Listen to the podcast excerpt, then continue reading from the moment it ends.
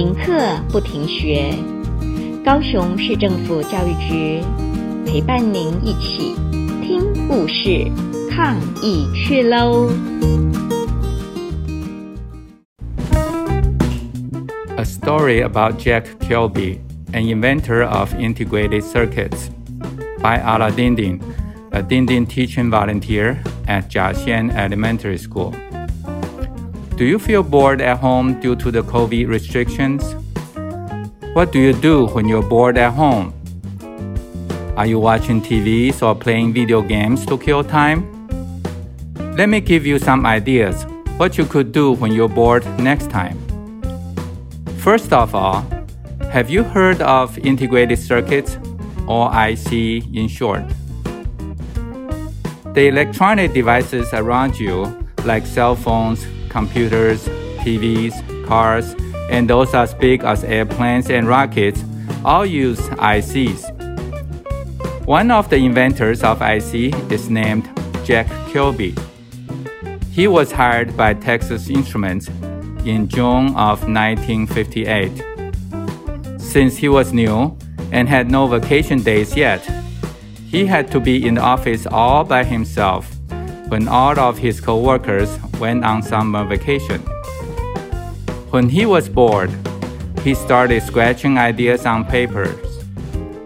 When the summer vacation was over, he showed to his boss a design of electronic components with integrated circuits. His boss loved his idea. He continued improving the design and made it a reality. His invention is now used in almost every electronic device. It makes those devices much smaller, use much less electricity, while being more powerful than ever before. In year 2000, he was named one of the three winners of Nobel Prize for Physics. One of his daughters once said, her father, Jack Kilby, liked to do things not just talking. She said, My father had two speeches. One is short and one is long. The short one is, Thank you. The long one is, Thank you very much. Haha, is that funny? What do you think about this story? When you're bored at home, maybe this can be a great idea for you to write down some of your ideas. Discuss them with your families, teachers, and friends, and continue to improve your ideas. Maybe you will be winners of Nobel Prize next time.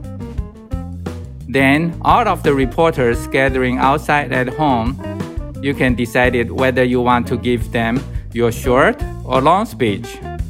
Wouldn't that be cool? Thank you.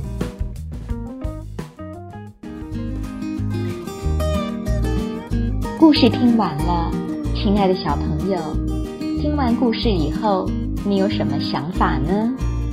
可以跟你亲爱的家人分享哦。欢迎继续点选下一个故事。